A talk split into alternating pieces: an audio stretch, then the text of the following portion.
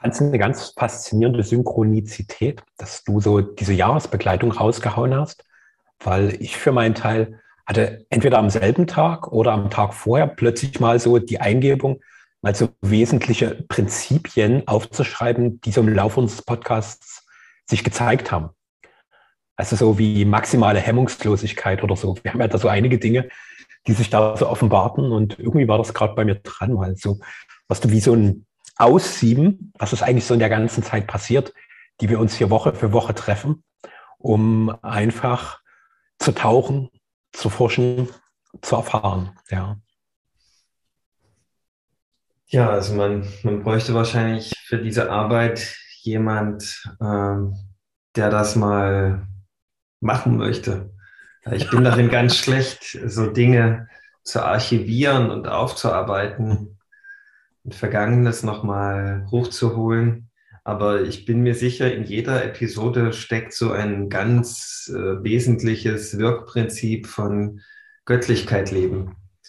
Ja, und das wird auf jeden Fall mal lohnen. Im Grunde ist das wie so ein Kurs, der da schon äh, online ist, für jeden einsehbar. Mhm. Mhm. Ja, aber ich bin jetzt damit rausgegangen und hm, wie das so ist, wenn man mit so großen Ideen rausgegangen ist, dann kann man so richtig die, die, die Widerstände und die Hindernisse, die zeigen sich dann so. Und das ist aber für mich auch ganz spannend, dort so dran zu bleiben und damit eben so zu sein. Mhm. Ja.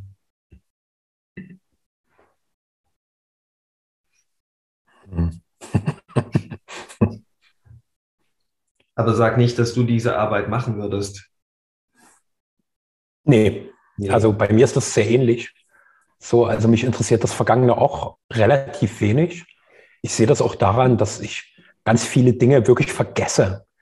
Das mhm. ist teilweise so krass, dass ich Menschen begegne und äh, die mir erzählen, dass wir uns kennen und was wir zusammen gemacht haben und ich kann mich an die überhaupt nicht erinnern.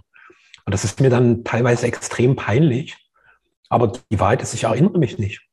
Und äh, das hat für mein Wahrnehmen auch nichts mit Demenz zu tun, sondern einfach, dass das so für mein Wesen immer uninteressanter wird, was mal war, sondern interessant ist, was ist jetzt. Und das ist wie, als würde sich die Kapazität für den gegenwärtigen Moment permanent erweitern und gleichzeitig, weil ich ein begrenztes menschliches Wesen bin, wird das einfach von woanders abgezogen. Weißt du so, wir brauchen keine Ressourcen, um Vergangenheit äh, irgendwie in Erinnerung, Beobachtung und Auswertung zu halten, sondern wir geben mal die Ressource auf das Jetzt. Das ist so mein Erleben. Und das, was ich dir beschrieben habe, das waren eher so Dinge, die kamen spontan. Also, weil ich habe schon so das Gefühl, dass so diese Qualität von Bewusstsein in mir die ganze Zeit mit die großen Perlen sammelt. Also da muss ich mir keine Episode anhören, sondern das ist irgendwie klar, was sind so die wesentlichen Dinge. Und das war für mich irgendwie ja, ich fand es halt interessant, dass das bei uns so parallel kam, weil bei mir auch irgendwie so die Idee war, was, so, was ist die Ausbeute aus dem, was wir da bisher gemeinsam erkunden. Und auch wenn ich keine Ausbeute in dem Sinne brauche, aber irgendwie war da so mir das Bedürfnis, ich würde mir das gerne mal anschauen, wie so eine Art Erkenntnisbilanz. So, was ist da bisher alles gewachsen? Und hm, aber das ist auch nur für meinen Geist, der irgendwas verstehen will. So in meinem Inneren ist total klar, dass da ganz, ganz viel gewachsen ist. Dadurch, dass wir auch so was gewisses Stoisches haben, uns jeden Donnerstag hier zu treffen und einfach loszutauchen, ja. Ich glaube zu ahnen, was, was, was da eigentliche, was die eigentliche Ausbeute ist.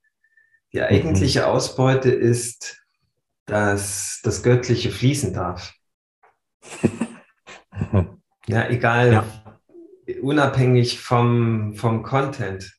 Das ist mhm. fast nebensächlich, aber so der Spirit, der da mit rausrutscht, das ist das, äh, worum es geht. Gar nicht so um die exakten Worte und also das ist bei mir definitiv so und bei dir erlebe ich es auch so, dass es einfach hemmungsloser und leichter rauskommt, weil man diesen Raum dafür vollständig bereit war, wie du es nennst, diese gewisse Stoigkeit, die es braucht, ja, diese, die, diese, die, dieser unbedingte Wille zur Kontinuität, das zu trainieren. Mhm.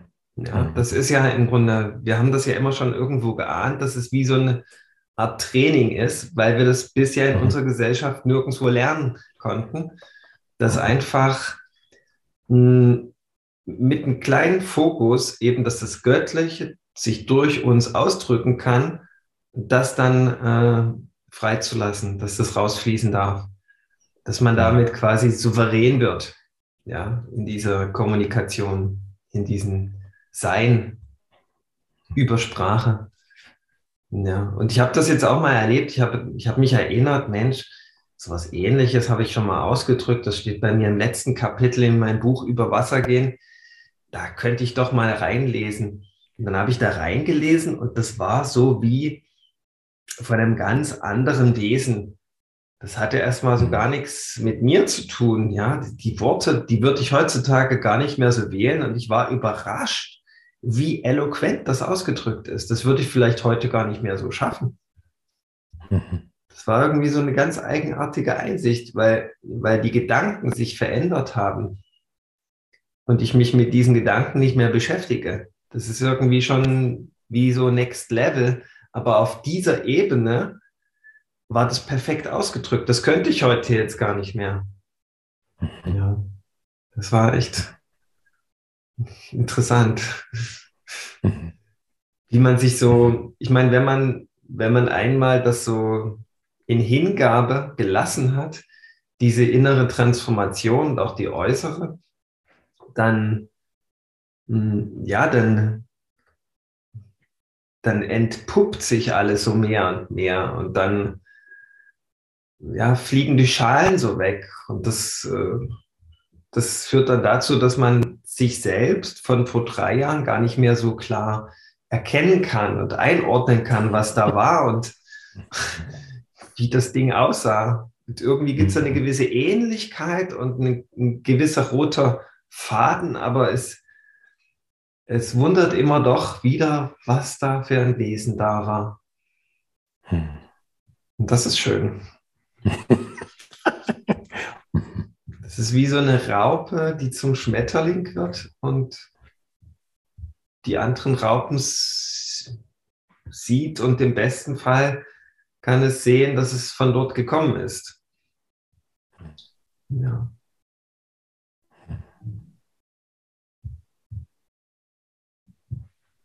Ich hatte kurz bevor ich hier in unsere gemeinsame Aufnahme reingegangen bin, auch eine recht ähnliche Erfahrung gemacht. Ähm, ich habe da Notizen von mir gelesen, die jetzt mittlerweile auch zwei Jahre alt sind und fand das echt erstaunlich, was mir damals alles bewusst wurde. Und habe da auch so, hey krass, so klar wie ich es da hatte, könnte ich es jetzt gar nicht mehr sagen und gleichzeitig war es mir total vertraut. Und wie, als würde ich mich schon immer ja, mit denselben Dingen verbinden, mich auf dieselben Dinge zubewegen und dafür auch immer wieder eine andere Form von Bewusstheit entwickeln wo ich manchmal denke, hä, bin ich überhaupt nicht von der Stelle gekommen im Laufe dieser ganzen Zeitdauer? Oder ist es sogar eine Rückwärtsentwicklung, wenn ich es vor zwei Jahren schon so geil, so klar gesehen habe? Und so wie du sagst, wenn ich es gar nicht mehr so, so wahrnehmen, so präzise benennen könnte. Und gleichzeitig stimmt das alles nicht. Und äh, mir kam da auch gerade die Idee, dass da auch deutlicher wird, dass Zeit doch ein relatives Phänomen sein könnte. Dass wenn das alles parallel läuft, quasi das, von dem ich meine, dass es vor zwei Jahren war, genauso eine Erfahrung des jetzigen sein könnte, wie das, was ich gerade mit dir teile.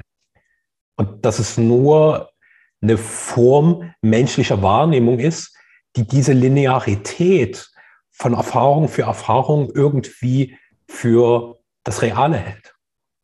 Und tatsächlich ist das Reale aber was Nonlineares, Gleichzeitiges, immer Gegenwärtiges. Hm.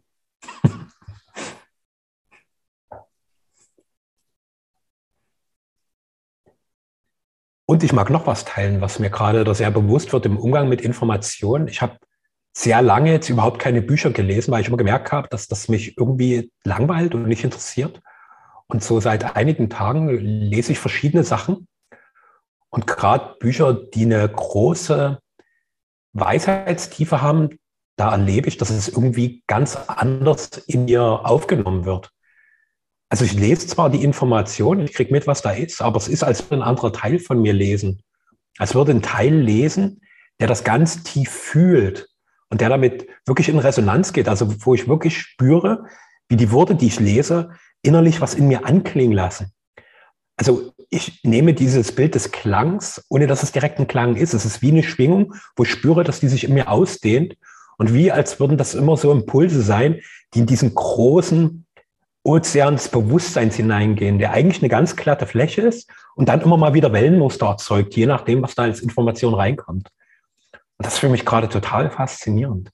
Also wirklich Information als Frequenz zu erfahren und weniger in dem Sinne von Wort für Wort, wo mein Verstand irgendwie immer noch so parallel als Interpretationsmuster mitläuft. So, ah, kenne ich, verstehe ich, auch verstehe ich nicht, muss ich hinterfragen, analysieren, sondern das wie weitgehend ausgeblendet, sondern es ist, als würde das direkt nicht reinfließen. Das ist ganz faszinierend. Wow. Hm. Du hast mir mal vor vielen Jahren ein Buch geschenkt, das hieß Mit dem Herzen hören. Hm. Das geht so in die Richtung, ja. Hm. Weil jedes Buch oder jedes Buch mit, mit ähm, Geist, das will ja dir eine ganz wichtige Sache zeigen. Und normalerweise funktioniert der Weg so, du verstehst das mit deinem Verstand, durchdringst es in der Tiefe, denkst immer wieder nach, übst dich in Kontemplation und ein, einst sozusagen dein Geist oder dein Verstand erstmal auf ein Ziel, damit das Leben dann für den Rest sorgt und du das erlebst, was du da, was, auf was das abzielen soll. Und somit hast du diesen Spruch, oder hast du das übersprungen jetzt. Du weißt sofort, worauf das abzielt und lässt dich davon berühren.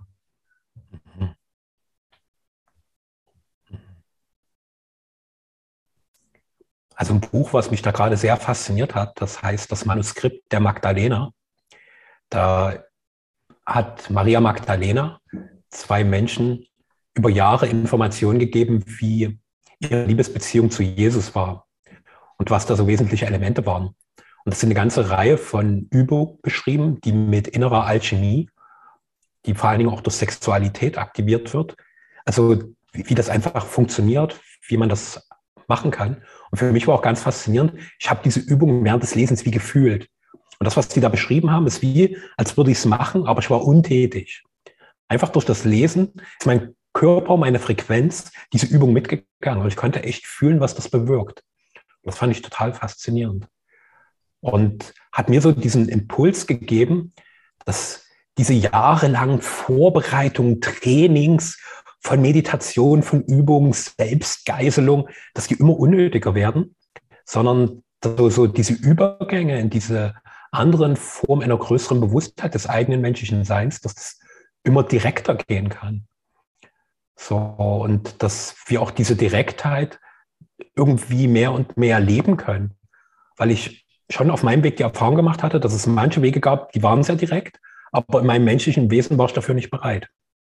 Also ich konnte diese Größe an Bewusstheit, diese Intensität an Erfahrung in dem Moment nicht leben. Die hat mich überfordert. Da habe ich mich wieder von abgeschnitten, weil die mir zu krass war. Und die krasseste Erfahrung, von der ich mich immer mal wieder abschneide, ist einfach die Liebe. Das wird mir auch mal bewusster. So, diese Fülle an Liebe, die permanent im Leben da ist, die ist mir oft zu viel, was ich nie sehen konnte.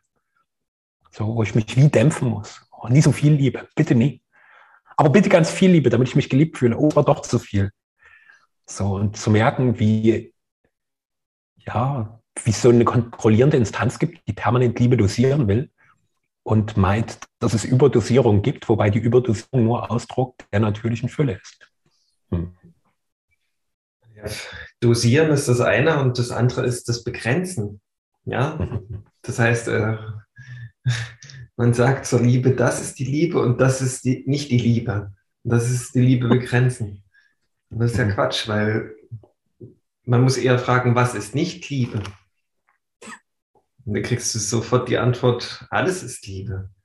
Nicht, nichts ist äh, Nicht-Liebe. Und ähm, wenn man das einmal ähm, ja, gefühlt hat oder sich zu, in sich zum Schwingen gebracht hat, um mal bei diesem Bild zu bleiben, dann, hm, dann ist man befreit von, von, von dieser äh, Begrenzung, von dieser Wertung und man kann die Fülle wirklich so ganz äh, aufsaugen und ja, da durchfließen. Und das ist ja nichts anderes als das Leben. Und ähm, es gibt dafür so, so Begriffe. Ich habe mal überlegt, wie so eine Übungsgruppe zu machen. So, vielleicht äh, nehme ich das sogar mit in das Programm äh, der Jahresgruppe auf. Ja? Weiß ich noch nicht, es war bloß erstmal eine rein philosophische Idee. weil, weil ja viele extrem Probleme mit dem Wort Gott haben. Aber manche nicht so viel Probleme mit dem Wort Liebe und noch weniger haben Probleme mit dem Wort Leben. Und da könnte man doch mal sagen, okay, man macht die Übung, die ich vorschlage in der Jahresgruppe, nicht mit dem Wort Gott, sondern mit dem Wort Liebe und macht dann quasi so eine Art Split-Test. Die eine Gruppe macht das, die andere Gruppe, also die eine Gruppe nimmt das Wort Gott, die andere Gruppe das Wort Leben und die andere Gruppe das Wort Liebe. Und dann guckt man mal, wie man innerhalb eines Jahres, wenn die Gruppe wirklich sich committed hat, an diesem Begriff dran zu bleiben, wo einen das dann hinführt. Und da würde ich sagen, da kommen andere Ergebnisse raus, wobei nichts Schlechtes. Und man muss ja die Menschen immer irgendwo dort abholen, wo sie sind. Wenn, wenn sie noch zu große Blockaden mit dem Wort Gott haben, aber mit Liebe zum Beispiel gut zurechtkommen, dann ist das ein, ein, ein gutes Werkzeug, um erstmal loszugehen. So war es bei mir auch. Ich konnte viel leichter die Liebe durch mich machen lassen, als Gott durch mich machen zu lassen. Das war für mich, uh, das hatte bei mir einen Widerstand. Also habe ich erstmal die Liebe, da war ich okay damit. Und dann habe ich gemerkt, wuh, da geht noch mehr. Ja, und dann war ich bereit. Ja, aber man muss im Grunde erstmal, das ist, ist wahrscheinlich so wie, wenn jemand Heilung unbedingt möchte, dann gilt es erstmal zu ergründen, ja, woran glaubt dieser Mensch denn jetzt erstmal? Ja, und dann das zu nehmen und das nicht, nicht äh, Stufen zu überspringen, glaube ich, das könnte ganz interessant sein. Ja. Weil ich habe das vor, vor zehn Jahren schon gewusst, eigentlich immer direkt an die höchste Instanz wenden. Das ist so das Wirkungsvollste. Aber das Problem ist, dass wenn du das nicht wirklich glaubst, ist es wie ein Glaubenssatz, nämlich der neue, dass die oberste Instanz gewinnt, ähm, wird immer noch blockiert von der, äh, von dem unteren, von dem anderen Glaubenssatz. Und somit wirken zwei Glaubenssätze und das ist nicht das eigentliche Wirken. Ja, das sind bloß äh, Überzeugungen, wie, wie, wie das Leben gemeint sein könnte, aber das, äh, das führt zu einem Ergebnis, aber das führt nicht zum absoluten Ergebnis. Beides nicht, ja. Es ist wirklich so, so eine ganz äh, witzige Sache mit den Glaubenssätzen. Man ist ihnen verpflichtet, ob man will oder nicht. Und äh, man muss, um aus dieser Spirale herauszukommen, sie sauber abarbeiten. Man muss sie wirklich bewusst auf, äh, auf äh, Betriebsamkeit oder wie sagt man, prüfen. Das Problem dabei ist, dass die wenigsten wissen, was ihre Glaubenssätze sind oder ja, wofür sie, wovor sie eigentlich Angst haben oder wo sie überall Gefahr sehen, das, das können die wenigsten benennen. Aber wenn du es denn bereit bist herauszufinden, dann kriegst du es ziemlich schnell raus und dann musst du halt da ehrlich durchgehen. Ansonsten kommst du nicht wirklich nachhaltig vorwärts.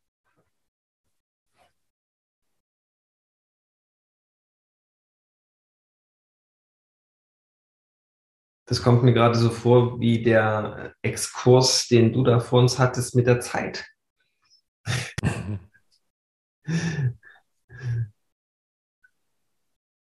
da merkt man, da ist was dran, aber man bräuchte noch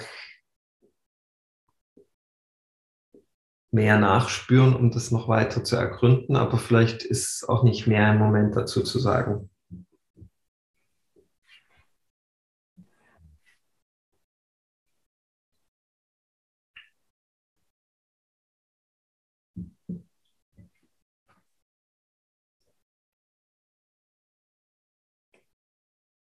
Also für mich hast du damit ein sehr wesentliches Thema angesprochen, wo ich auch gerade viele Erfahrungen machen darf. Ich merke, ich bin da gerade ein bisschen wirr im Geist. Ich versuche es mal durch Sprechen zu ordnen. Das finde ich ist auch ein großer Vorteil des Dialogs, des, des, der, von Sprache, dass es wie so eine Notwendigkeit zur Klarheit ist. So, dass hier unser gemeinsamer Raum wie ein Feld ist, wo sich so die Gedanken, die wild durcheinander schießen, die scheinbar nur wie ein ausgekipptes Puzzle sind, wo Teile quer im Raum liegen, wie sich das Stück für Stück formt.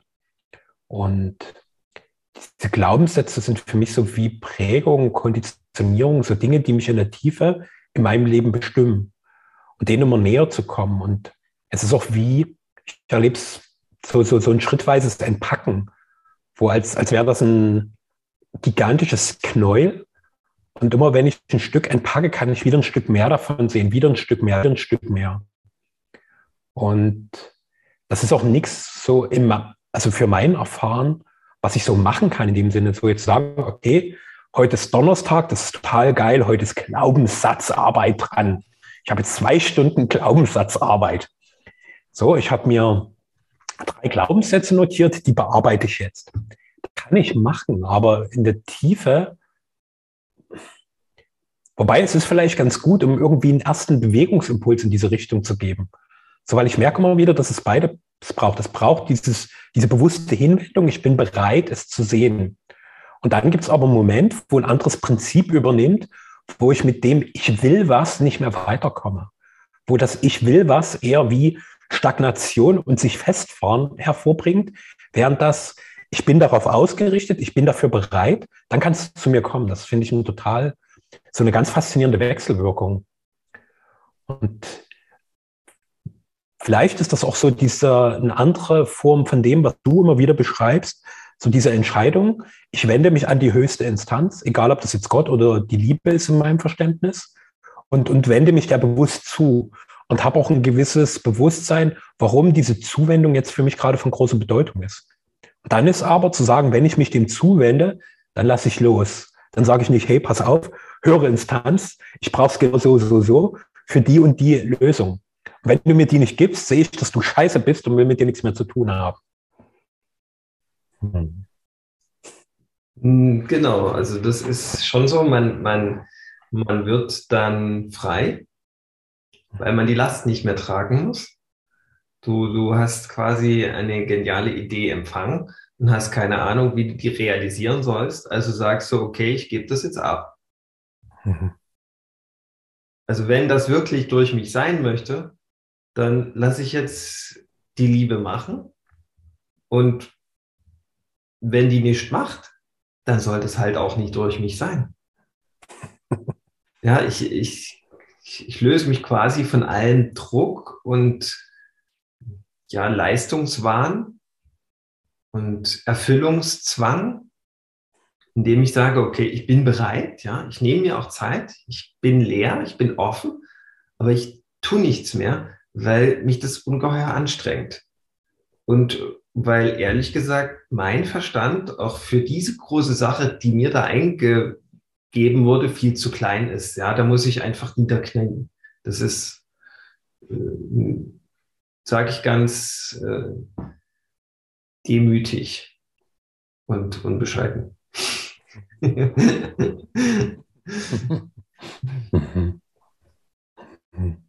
Dann bin ich aber wirklich leicht wieder. Weil die göttlichen Ideen, die einem so eben einfallen dann, wenn man sich da auf diesen Weg begibt, das kann man, das kann man nicht mit menschlichen Mitteln lösen. Da versagt die Arithmetik. das ist, die ist da, das ist zu viel. Da, da brennt die Sicherung durch. Und das spürt unser menschlicher Verstand. Und der versucht es aber trotzdem, weil er ja irgendwie getriggert ist. Und das ist aber, hm, wenn man dann aber sagt, okay, ich trete jetzt ein Stück zurück, ich erkenne die Wahrhaftigkeit, die, ich mache das auch ganz aufrichtig, aber ich kann nichts für die Umsetzung tun. Ja, ich kann nichts dafür tun, dass das auch wirklich so kommt. Das geht nicht. Ja, das, und in Wahrheit ist es auch so gemeint, dass wir das nicht leisten müssen. Auch wenn unsere Gesellschaft aktuell noch was ganz anderes lebt. Ja, die denkt wirklich mit, mit, mit irgendwelchen Quantencomputern könnten wir das Leben kontrollieren. Und das führt aber zu immer mehr Chaos. Und die Ideen, die göttlich sind, die brauchen gar keine Quantencomputer. Die,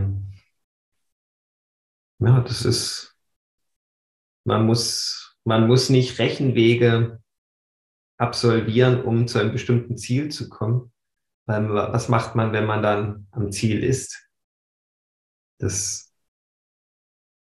nee, also, das ist absurd pervers und ja, das führt zum Desaster wenn das ganze Leben nur auf Kontrolle und inszenierter Sicherheit beruhen sollte. Ja. Und ich bin davon einfach ganz gesund müde von so einem Weg über, über den Verstand Lösungen zu finden. Das, da, da, da fühle ich mich auch zu 100 Prozent gescheitert. Und das ist okay.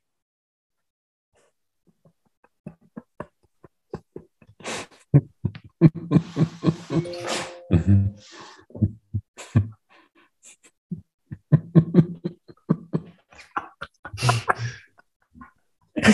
Ah. Mhm. Mhm. Hm.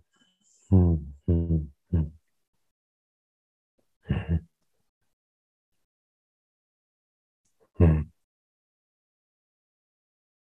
Ich habe mal so einen Film gesehen, ich weiß nicht mehr, wie er heißt leider.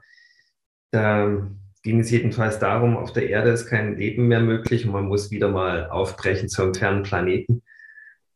Und man hat diese, dieses Raumschiff gesehen, in der sich da die letzten Menschen befunden haben und diese Crew, die rutschte da von einem Desaster ins nächste. Und es schien immer hoffnungsloser und hoffnungsloser. und irgendwann, wo, wo alles schon total den Bach runtergegangen ist, hm, wurde den letzten Menschen so klar, dass hier etwas ganz anderes wirkt. Und dass jedes Desaster, was so im Raum gestanden ist und was in dem Verstand des Welten der Menschen noch für, für große Katastrophen und Unruhe und Gefahr und Ängste gesorgt hat, eigentlich der Weg ist.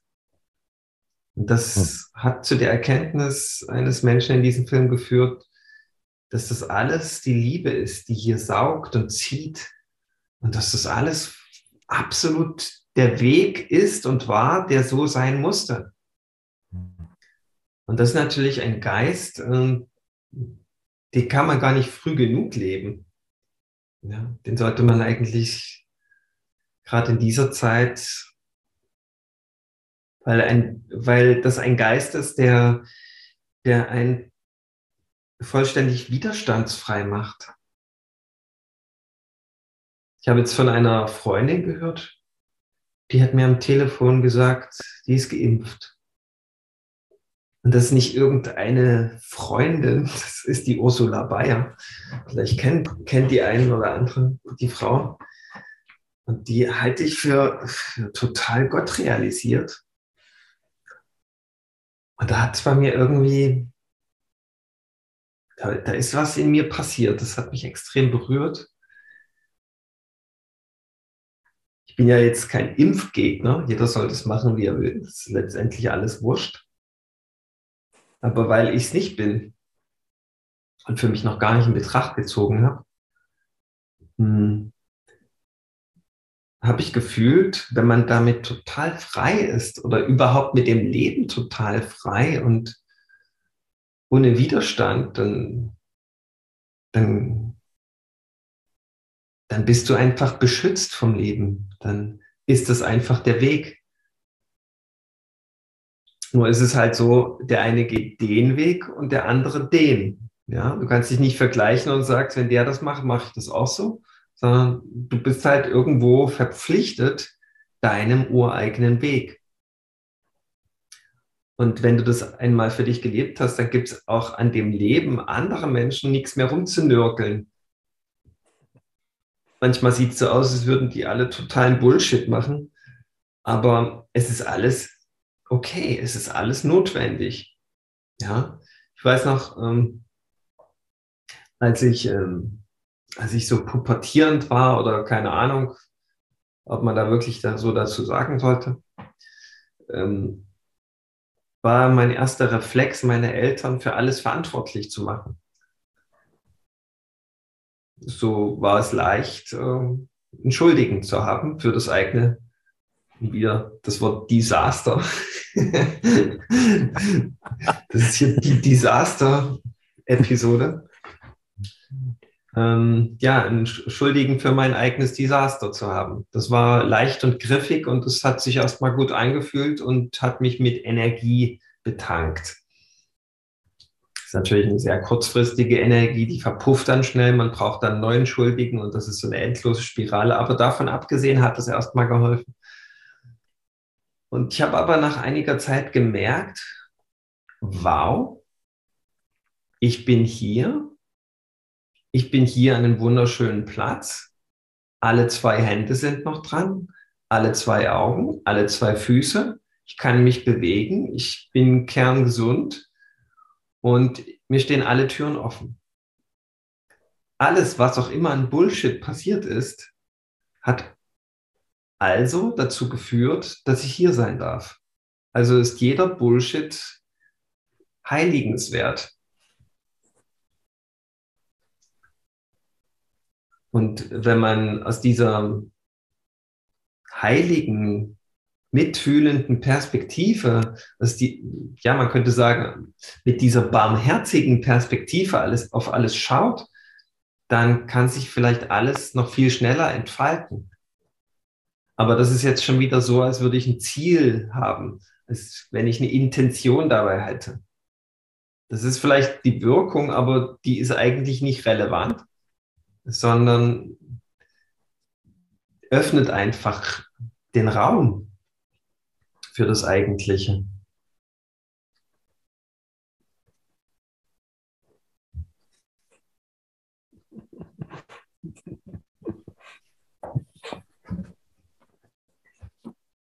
Und vielleicht braucht es das Desaster dann irgendwann nicht mehr.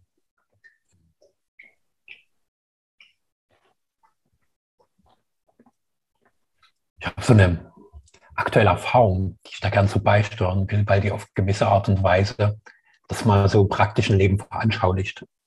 Ich war vor einigen Tagen so draußen bei uns an der Elbe unterwegs und habe da einen Freund getroffen, den ich seit Jugendtagen kenne. Und der halt einfach eine ganz andere Sicht auf die Welt hat, der mich so ein bisschen via Social Media verfolgt, ohne dass ich es weiß. Also er reagiert nie auf irgendwas. Und äh, der erzählte mir halt, wie ich für ihn bin, wie er mich so sieht. Und ich habe halt die ganze Zeit versucht, seine Sicht zu korrigieren. Nein, das hast du mich falsch verstanden. Nein, das musst du so sehen. Und äh, wir waren vielleicht so eine halbe Stunde zusammen und ich habe immer wieder versucht, irgendwie seine Sicht zu korrigieren. wo wir uns dann getrennt haben, habe ich so ein bisschen in mir nachgefühlt und habe mich über mich total kaputt gelacht, wie ich versucht habe, ihn irgendwie darin zu korrigieren, wie er mich wahrnimmt. So diesen absurden Versuch, einfach, der hat mir ganz viel Freude gemacht. So dieser Mensch in mir, der gern auf eine bestimmte Art und Weise bei anderen im Bewusstsein sein will und sich echt abmüht, damit es die notwendigen Korrekturen bekommt, damit der andere mich bitte so sieht, wie ich gern gesehen will. Das hat mich total amüsiert. Und in dieser Freude war plötzlich so eine ganz große Güte da auch in mir drin. So eine Güte für mich selbst und auch so eine Güte für den anderen, dass er mir durch sein vermeintliches, der sieht mich ja gar nicht, so viel geschenkt hat. Und auch so eine Güte mit diesem Anteil in mir, der sich da so abstrampelt, damit er irgendwie bitte, bitte, bitte als toller, guter, halbwegs erwachter Mensch gesehen wird. So, da war einfach nur Güte. Und noch vor einigen Monaten hätte ich mich dafür ganz schön verurteilt, dass ich wieder so unbewusst war in so einer Begegnung und nicht einfach so präsent war und den anderen sein lassen konnte, mich sein lassen konnte, sondern dass ich in meiner vermeintlichen Unbewusstheit da wildeste Debatten angezettelt habe quasi ein Debattendesaster am Elbufer. Und die wertvollste Erfahrung war für mich wirklich die von Güte, von freudiger Güte mit allem, was da ist. Und für mich öffnet sich damit auch so dieser Raum von wirklich Liebe, weil diese Güte ist für mich gleichzeitig ganz viel Liebe, das ganz viel Wärme und die ist aber absichtslos. Weißt du, selbst wenn ich mich da die ganze Zeit abstrample und äh, die Fronten dadurch verhärten, ist da trotzdem Liebe und Güte. Und genauso wenn ich wahrscheinlich total präsent und offen und hey, dann sieh mich doch so, wie du willst. Mach mich doch zu deiner Projektionsfläche, wenn es notwendig ist, mach mich auch zum Feindbild. Also, dass es keinen Unterschied mehr macht. Und das fand ich eine, also scheinbar sehr banale Begegnung und gleichzeitig hat die für mich eine wundervolle Tiefe an Erkenntnis gehabt. Ja, ja also das, da kann man ja ein schönes äh, Überbild draus bauen, wenn jemand dir erzählt, was er an dir wahrnimmt und wie er dich so interpretiert, dann ist es ja wie so ein Kinofilm hat, muss nichts mit dir zu tun haben. Es ist einfach die Bewertung, die Interpretation, die Spekulation eines anderen auf dich. Aber es ist ein Kinofilm. Und das zu verändern, das ist so ein bisschen, oder das verändern zu wollen, ist so ein bisschen wie, als wenn man im Kinofilm sitzt, im Zuschauerraum und du schreist die ganze Zeit auf die Leinwand ein.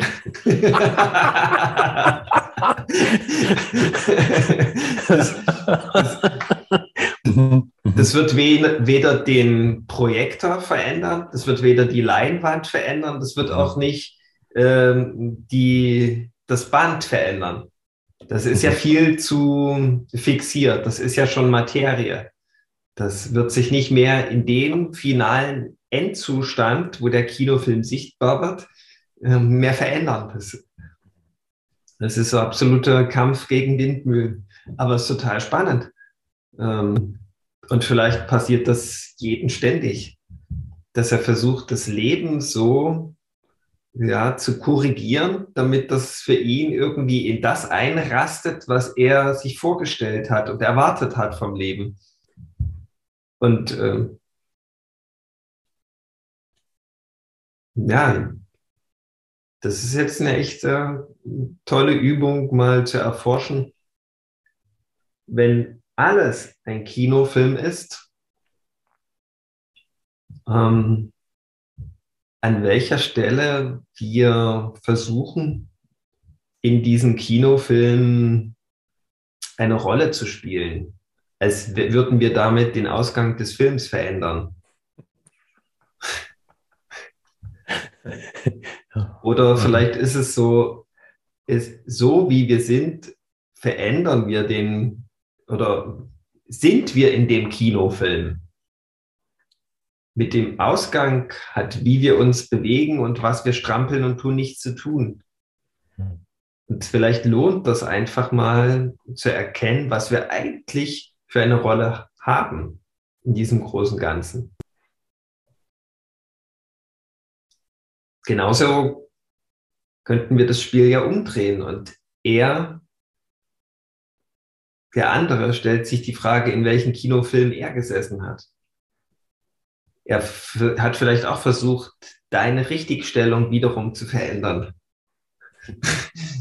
Das ist äh, ein ganz eigenartiges Wechselspiel, wo vielleicht sogar verabsäumt wurde, irgendwo sich einfach mitzuteilen, was da noch ist. Weil das ist ja in der, jetzt wo man quasi durch die Corona-Zeit in Streitereien gezwungen wird. Früher war das ja nicht notwendig, weil es dann nicht um alles ging. Jetzt geht es ja um alles. Also werden wir immer wie gezwungen, Position zu beziehen. Das mussten wir ja früher nicht, weil es, da war es alles viel zu lapidar. Jetzt geht es also um Sachthemen, wo wir die in möglichst stichhaltige Munition äh, packen müssen und immer wieder abschießen. Ja, da baut und feilt jeder so für sich, dass er möglichst als Gewinner aus diesen Matches hervorgeht. Letztendlich gibt es aber nie Gewinner. Ja, weil, weil das ist, steht einfach, der Ausgang steht jeweils schon fest. Niemand lässt sich mehr überzeugen. Und das, ich habe mal zehn Sekunden gesehen von einer Politshow, wo es so hin und her ging. Und da habe ich mir vorgestellt, die Leute würden jetzt, der Moderator würde sagen, Jetzt drückt mal bitte auf die Pause-Taste, haltet mal inne, friert mal ein und jeder guckt mal in sich, was er gerade fühlt. Ist da Trauer oder Wut? Und dann spricht das jeder mal aus. So, ich bin wütend. Und dann würden die Leute, wenn die das alle der Reihe nach so sagen würden, was eben da ist. Kann ja auch sein, da ist Freude. Ich fühle Freude zum Beispiel. Der andere sagt, ich fühle Trauer. Ich fühle Wut. Und das ganz ehrlich. Da, was da wirklich ist, dann hätte man sofort wieder Verbindung. Das ist natürlich im Fernsehkontext absolut irrelevant. Ja, wenn es um Verbindung geht, da soll ja die Trennung aufgelegt, aufgezeigt werden. Ja, das, das ist ja die Trennungsshow quasi, Fernsehen und Radio. Da geht es ja nicht um Verbindung. Aber wenn das so wäre, das wäre für alle, glaube ich, total befreiend. Und ich denke, in, bei den meisten, ähm, wir hatten das zum Beispiel jetzt mal so ein Familientreffen, da ging es auch hoch her und es wurde sich gestritten, und eigentlich wurde verabsäumt, sich mal wirklich mitzuteilen, was da eigentlich ist. Da ging es dann um irgendwelche Sachthemen und es wurde sich gefetzt, anstatt einfach mal zu gucken, okay, ich bin wütend auf dich. Das wäre doch toll. Das wäre doch eine tolle Lösung, aber das haben wir halt nie gelernt. Und somit brauchen wir ständig diesen Kampf mit Sachthemen und Inhalten. Ja, sind gefangen in diesen Kämpfen um Inhalte und, und Sachthemen. Wir, wir merken gar nicht, wie wir von den Sachthemen wie besessen sind, wie uns die besitzen. Wir sind gar nicht mehr Mensch, wir haben unsere Menschlichkeit abgegeben, wir sind das Sachthema.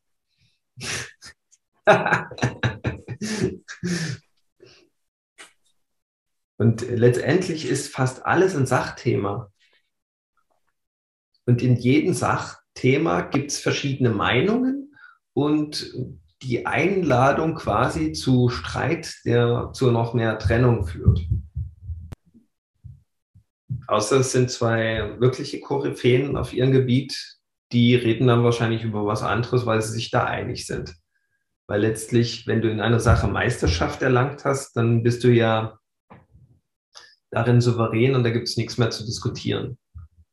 Ja, wenn sie, jemand sich wirklich auskennen würde, der hätte sich gar nicht, der hätte es gar nicht notwendig zu diskutieren. Er weiß ja, er hat ja die Wahrheit. Die Wahrheit will ja nicht verteidigt werden. Das ist ja vollkommen wurscht, wie ein anderer auf die Wahrheit guckt, der sie noch gar nie erkannt hat. Das spielt hier keine Rolle.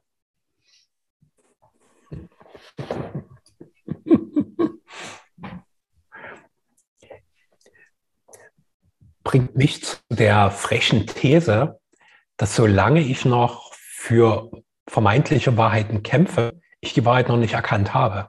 Genau. Und immer wenn ich merke, ah, springt was an, dann ist klar, ah, okay, ist, ich bin noch nicht mit der Wahrheit in Kontakt. Weil das wirklich Wahre, das konnte ich auch gerade so anhand der Ideen, die du so aneinandergereiht hast, ganz bewusst wahrnehmen, ist, das ist einfach da. Das ist Frieden. Das ist Liebe. Das braucht nichts mehr. Das ist absichtslos. So, ja, ziemlich faszinierend. Und gleichzeitig gibt es ja da noch die Instanzen. Ich habe so das Empfinden, dass es in mir diese Instanz gibt, die im Frieden mit Wahrheit sein kann. Und gleichzeitig gibt es aber auch so den Menschenanteil, der noch so auf dieses Themenkämpfen aus ist. Die sind irgendwie auch alle da. Ja, das ist ja auch okay. Ja. Das darf ja auch sein. Ja. Das ist in mir ja. genauso ausgeprägt. Ich habe da auch äh, das ist ja auch ein gewisser Spaßfaktor. Und ja, ich äh, gebe dem auch Raum, aber ich gebe halt ganz bewusst mehr Raum der Freude. Mhm. Ja, und ich merke halt, wie das irgendwie Spaß macht, aber es kommt halt nicht wirklich aus der Freude. Mhm. Und dann lasse ich es auch wieder. Ja. Und manche Menschen brauchen das so sehr, dass man sie nur auf dieser Ebene äh, erreicht. Und die verwechseln das dann quasi mit Kontakt. Das geht, ich würde so weit gehen, dass ich sage, das geht eigentlich fast allen Menschen so. Ja. Sie inszenieren ein Drama, weil sie das für Kontakt halten also das erlebe ich bei ganz vielen, die, die, die, die brauchen den Streit, weil sie denken, dort findet Begegnung statt. Das ist aber ein Verwechseln, weil sie nie was anderes kennengelernt haben.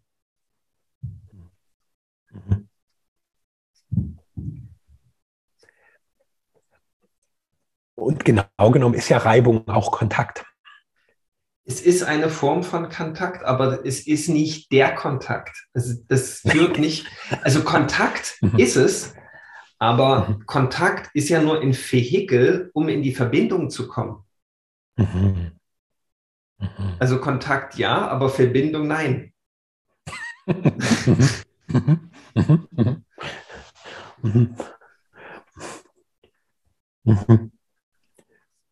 Und die, die Leute, die sind halt von, von Säuglingsalter an Kontakt über Reibung und Streit gewöhnt und kennen daher gar nicht dieses, äh, dieses selige in Verbindung mit jemand sein.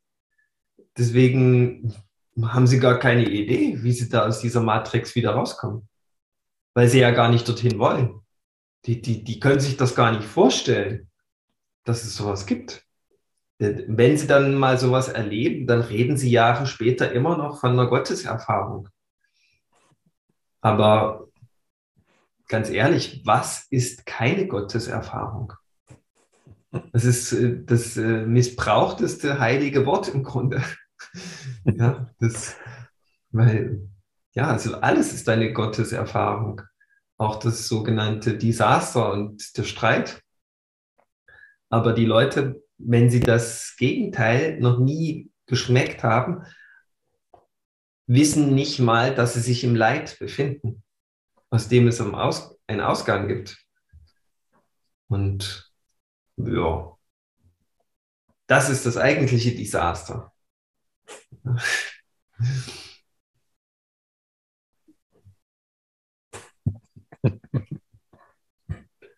Also da darf ich äh, souverän drüber sprechen, weil ich war ja jahrzehntelang auch in diesem Modus. Ich hatte allerdings vielleicht einen kleinen Vorteil, ich hatte schon immer Bock drauf, da rauszugehen. Weiß ich nicht, wie das der anderen geht, ob da auch eine Lust da ist oder ob die da das auch ein Stück weit genießen, das weiß ich nicht. Da, da tappe ich im Dunkeln an der Stelle.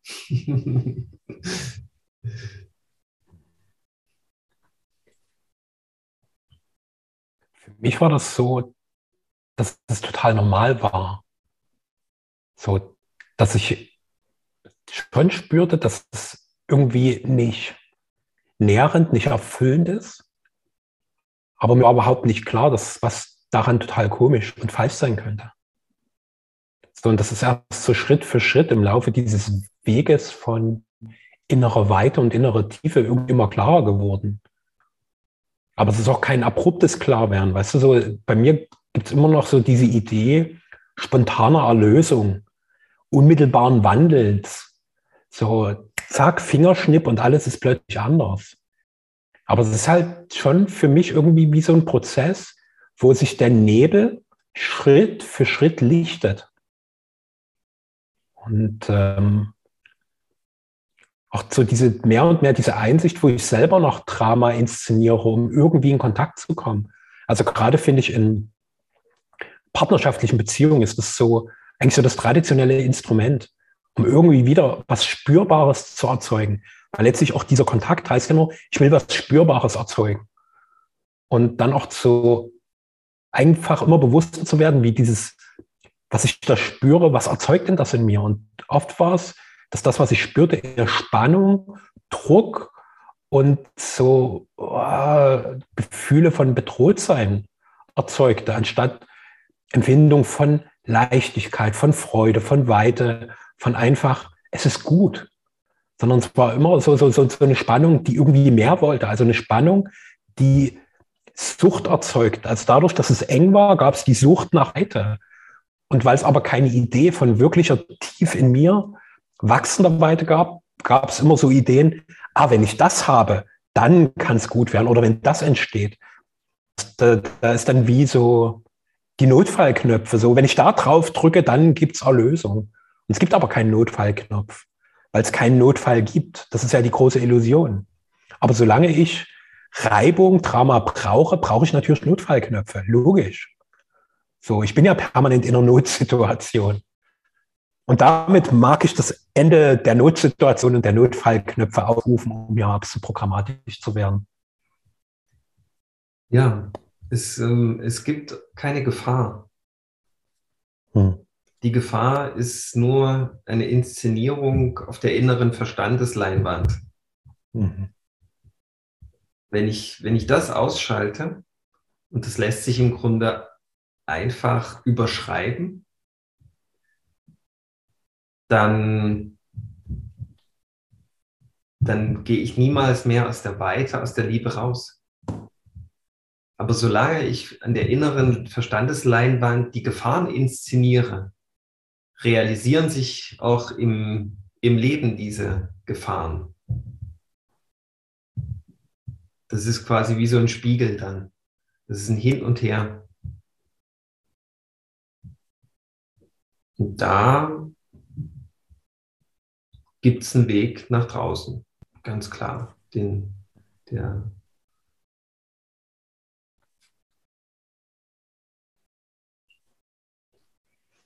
Ja, an der Stelle vielleicht eine kleine Einladung für meine Jahresgruppe. Wer da Bock hat mitzumachen, noch sind Plätze frei. Und dann noch eine Announcement. Ab kommender Woche bin ich wahrscheinlich auf dem Weg nach Portugal wir haben eine Einladung von einer äh, Freilerner-Community bekommen, um dort über einen längeren Zeitraum friedliche Kommunikation zu üben. Und ähm, da habe ich riesen Bock und da sind wir jetzt auf dem Weg und ich habe auch voll Bock hier äh, im Podcast da weiterzugehen und so live zu berichten und die Erkenntnisebenen dann noch mehr auszudehnen.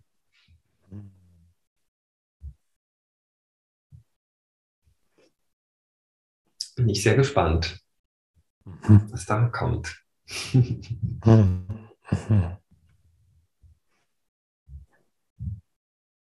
Das war ein gutes Schlusswort, lieber Michael. danke für den heutigen Exkurs. Mal wieder danke. Ja. Und danke dir fürs Lauschen und das tief in dich sinken lassen und das dich berühren lassen. Möge es dich beflügeln.